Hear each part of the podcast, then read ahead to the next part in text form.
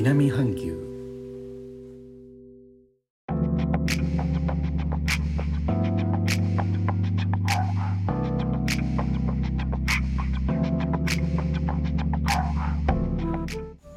インドネシアから高野です。この収録をしております。11月27日お昼12時の段階で全インドネシアで新たに陽性と確認された人が5828人と。当局からの発表報道がありまして良いことではないんですけど記録更新ということになってしまいました。感染の中心地はやはり大都市の首都ジャカルタということになります。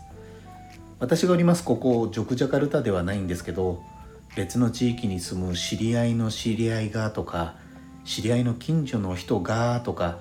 感染症で亡くなったというお知らせがポツポツ出てきている状況で非常に広がってるなぁというのを肌で感じております。もともとインドネシアでは手を洗う習慣というのはきちんとあってこれは食事を手を使ってする箸とかスプーンフォークを使わないで手で食べる習慣がありまして手洗いの習慣は十分根付いています。マスクについては日本ほどではないんですけど最近はかなり方々でうるさく言われるのでマスク姿の人たちは街のほとんどで見られるようになりました。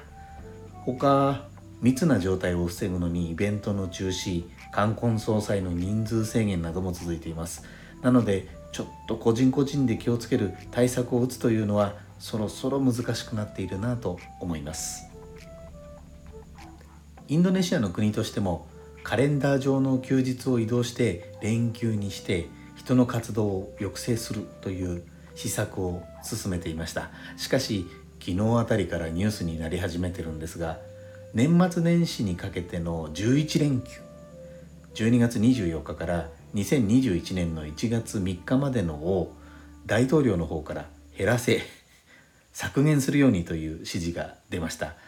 閣僚たちからも結局連休にするとかえって遠出動く人が増えて感染が広まる。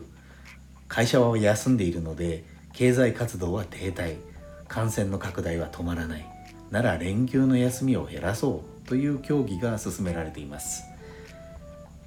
とお話ししつつも無職の私は休みが増えようが減ろうが関係がなく真っ白なカレンダーを見つめております。ちなみに手を使って直接先ほどの話ですね。直接食べ物を掴んで食べる習慣。インドネシアに行き始めた頃は最初はかなり抵抗がありました。でも私もだんだんと慣れてきて不思議なものです。今ではかえって手で食べた方が美味しく感じます。インドネシアの人と手でも味わうんだとニコニコいただく毎日です。最後までお聴きいただきありがとうございます。レターコメントお待ちしております。インドネシアから高野でした。それではインドネシア語でのご挨拶。またお会いしましょう。参拝順波ラギ。